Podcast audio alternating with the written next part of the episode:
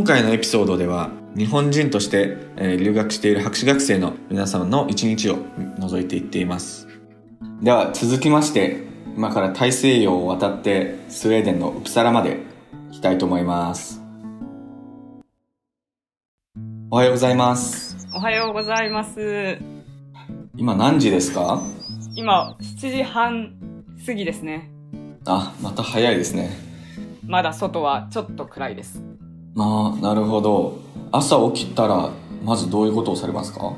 朝起きて、ベッドメイクしたらご飯食べるんですけど、朝う食んはだいたいトーストと卵焼きとトマトとかな感じですね。だいたいいつも同じです。はいあとコーヒーです。あいいですねちょっと優雅な感じで 朝はコーヒー好きなんですけど、それ以降はカフェインがきつくなっちゃうので、紅茶とか緑茶を飲んでます。うんうんうん。さっき少し暗い感じって言ってましたけど何時ぐらいになったら明るくなってくるんですか？最近2月ぐらいなので2月は多分8時前後に明るくなるんですけどなのでマシになってきた方ですね、真冬だと本当9時ぐらいまで暗かったりします。へえさすが。緯度が高いと。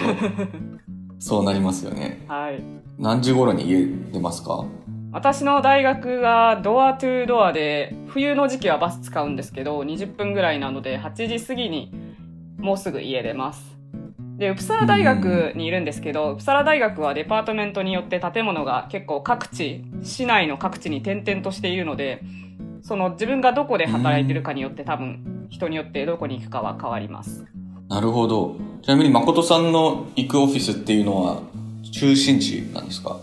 そうですね。市街の本当の中心の中心ではないんですけど中心に近い位置です、なのうで、そうですね。夏場は自転車で15分ぐらい。結構はい。だから近めのとこに住んでます。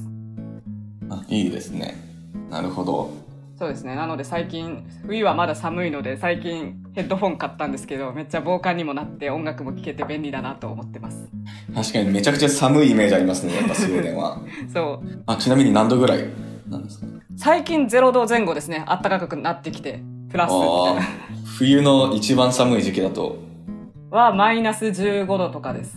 なるほど。それが最高気温。最高それで最低かな？年にもよるんですけど。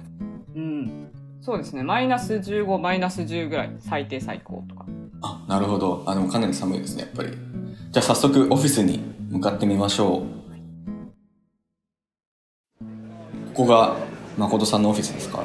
はい私の建物はジオセントラムという、まあ、ジオロジー関係の department なんですけど3階に私の個室があって個室、まあ、23人で PhD は23人で他の PhD 学生と一緒にルームシェアするんですけどうんなんで建物に入ってしまうと3分ぐらいで着きます。うんなるほど。建物自体の大きさは難しいな。どれどう表現したらいいですか？部屋多分3階建てです。部屋というか建物は3階建てでうんと上から見ると「ロ」の字が4個ぐらい連なった感じの建物をしています。で各その「ロ」の各辺にコリドーがあって各部屋がある。うんうん。実験室とかっていう感じです、あじゃあ4つ中庭があるみたいな感じなんですか？そうなんですよ。中庭っぽい、へー。はい、スペースがありますね。面白いですね、うん。その構造は私はロの端にいるので中庭側じゃない方にいて外のそのガーデンみたいなところが見えます。うーん。同じ部屋って他の博士学生っていうのは同じラボの人とシェアしてるんですか？と同じディディビジョンの人ですね。同じなんというかプロジェクトスーパーバイザーではないんですけどデパートメント、その下のディビジョンで同じディビジョンにいるつい最近までイラン出身のオフィスメイトがもう一人いたんですけど彼は卒業して、うんあの別の地域にし仕事ででなんでしょう離れたので今はナイジェリア出身のもう一人のオフィスメイトがいます。あなるほど。なるほど。じゃあそこの部屋の中でお互いに話したりする感じですか？それとも基本的に作業は個別個別？そうですね。たまに基本的に朝来た時とかあの帰る時とかはあとお昼前後とか喋ったりするんですけど多分それは本当誰と同じオフィスになるか次第でなんだろう。うん。人によるって感じですね。私はすごいなんだろう、喋りすぎず、喋らなさすぎずでいい距離感でありがたいオフィスメイトだなと思ってます。なるほど。ちなみに今はこれどういう作業されてるんですか？あ、ちょうどですね、この2月は私結構ライティング期間なので、最初の論文執筆とリテラチャーレビュー、うんもういコースの一部なんですけど、そのリテラチャーレビューは。を書いてます。で、今日木曜日なんですけど、午後には統計の講義があるので、そっちの建物にも行きます。うんうんうん。なるほど。それはまた別の場所にあるそうなんですよ。なんか。スウェーデンだけじゃないかもしれないんですけど、結構自由にこう、博士課程のコースは取れてしまうので、うんうん。同じ大学内の違うデパートメントの建物に行ったり、違う大学の違う地域にステイして、そこで授業を受けたりもします。へえ。あ、そういう感じなんですね。はい。なるほど。ちなみにこの授業って今は統計の授業と他にも授業は取られてるんですか？そうですね。このリテラチャーレビューがちょうど私のプロジェクトに関するもリテラチャーのレビューレポートみたいな感じなんですけど、これは私のディビジョンが特別に単位を付与する講義と化したものでして、これで15単はいはい位もらえるんですけど、自分のレポート書いて、そのデパートメント内でプレゼンすると。うんうんこれはすごくフレキシブルなので、私のディビジョン内に所属する博士課程学生の前半時期に、あの、やることを推奨されているコースですね。なるほど。じゃあ、あの、授業じゃなくて研究の話でいくと、同じラボってどういう人がいたりとか、どういう研究をされてたりするんですか？私の同じスーパーラボっていう単位が多分あんまり言うのが結構難しくって、さっきちらっと話した department、 division、その下にプログラムって言って、私の場合 environmental analysis のプログラムになるんですけど、で、そのさらにちっちゃくなった時に、スーパーバイザーと co-supervisor と私みたいな各プロジェクト単位のグループがいて、で、同じスーパーバイザー、メインのスーパーバイザーを共有する他の博士課程学生が多分一番近いメンバー、研究グループメンバー、うん一番小さい単位で言うと、になりますね。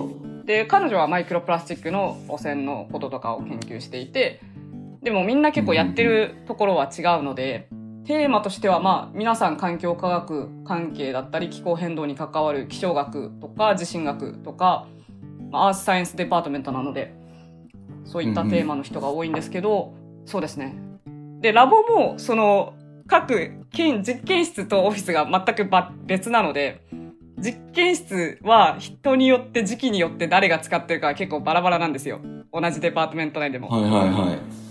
で、学生、本当にその修士学生や学部学生が自分の論、卒業論文、修士論文のためにしばらく滞在している時もあれば、それぞれの博士課程学生が必要な時期に必要な実験をしに、そのけん実験室を使っていたりもします。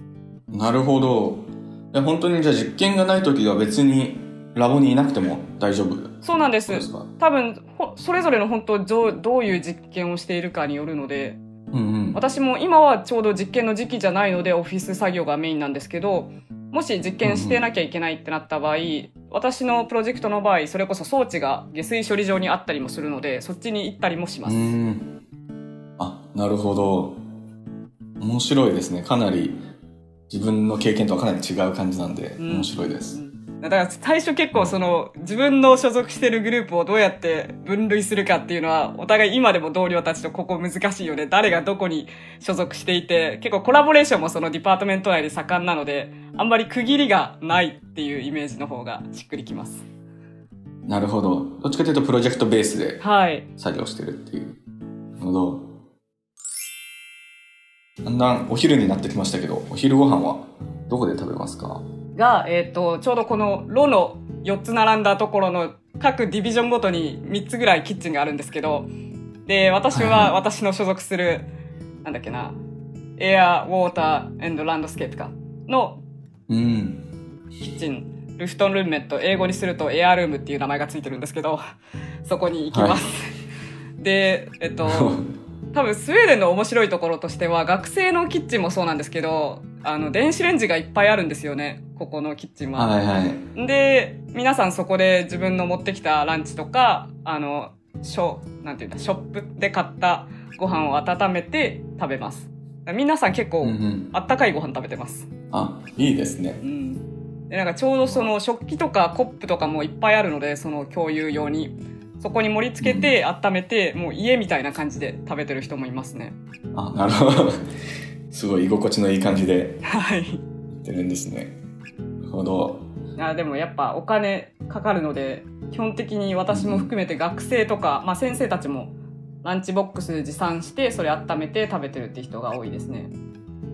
うん。あこれちなみに夜ご飯は帰宅後夜ご飯食べてる感じですか？ねそうですね。これその日のなんだろう働いてオフィス出た後の予定にもよるんですけど、うんと、うんうん。特に予定がない日は家帰ってまた自分で作って誰かと食べてで私スウェーデン語の学校にも行っているので月曜日と木曜日の夜6時から8時半まではスウェーデン語の学校があってそこに行く時はそこでなんかまあスナックとかちょっとした軽食を食べて済ませます。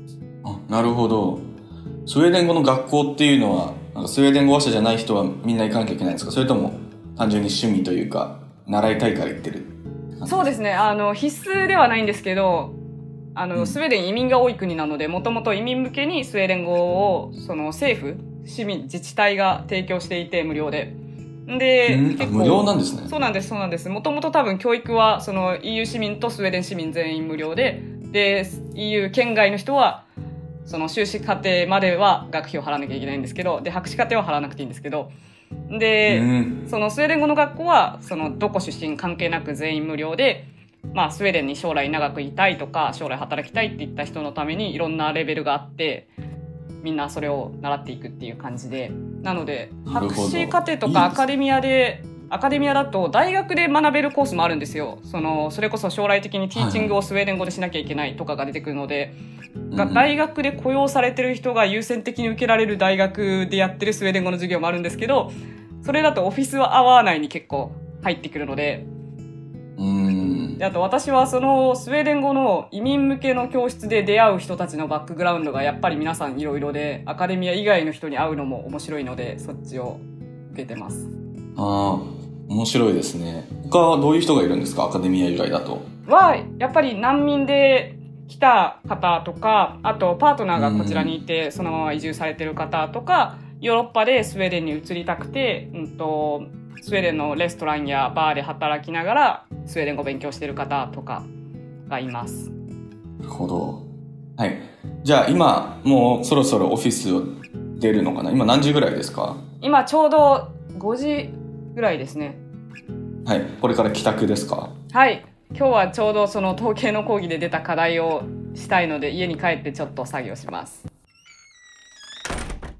夜ご飯もじゃあ自炊ですか？はい、そうですね。適当に作って、彼食べて、で、ちょっと作業して、まあ、今日はこの課題をやんなきゃいけないんですけど、課題がない日とかだと、課題がない日でスウェーデン語の学校もない日だとジムに行くか、まあ、ボルダリングをたまに同僚とするんですけど、それをしたり、うんあとはゆっくり家で、こう、なんだ、料理とか家事とかをしています。はい。なるほど。でその後夜大体何時ぐらいに寝てるんですか？あ私めちゃめちゃ睡眠が必要な人間なので8時間ぐらい寝たい人でしてなので遅くても0時には寝ますね。うーん。そうですね。でも朝が早いんでそれでも7時間半ぐらいですか睡眠。そうですね。なんでもしその早く寝られる時は11時とかに寝てます。うんうんなるほど。あの今日は一日密着。ありがとうございました。ありがとうございます。お疲れ様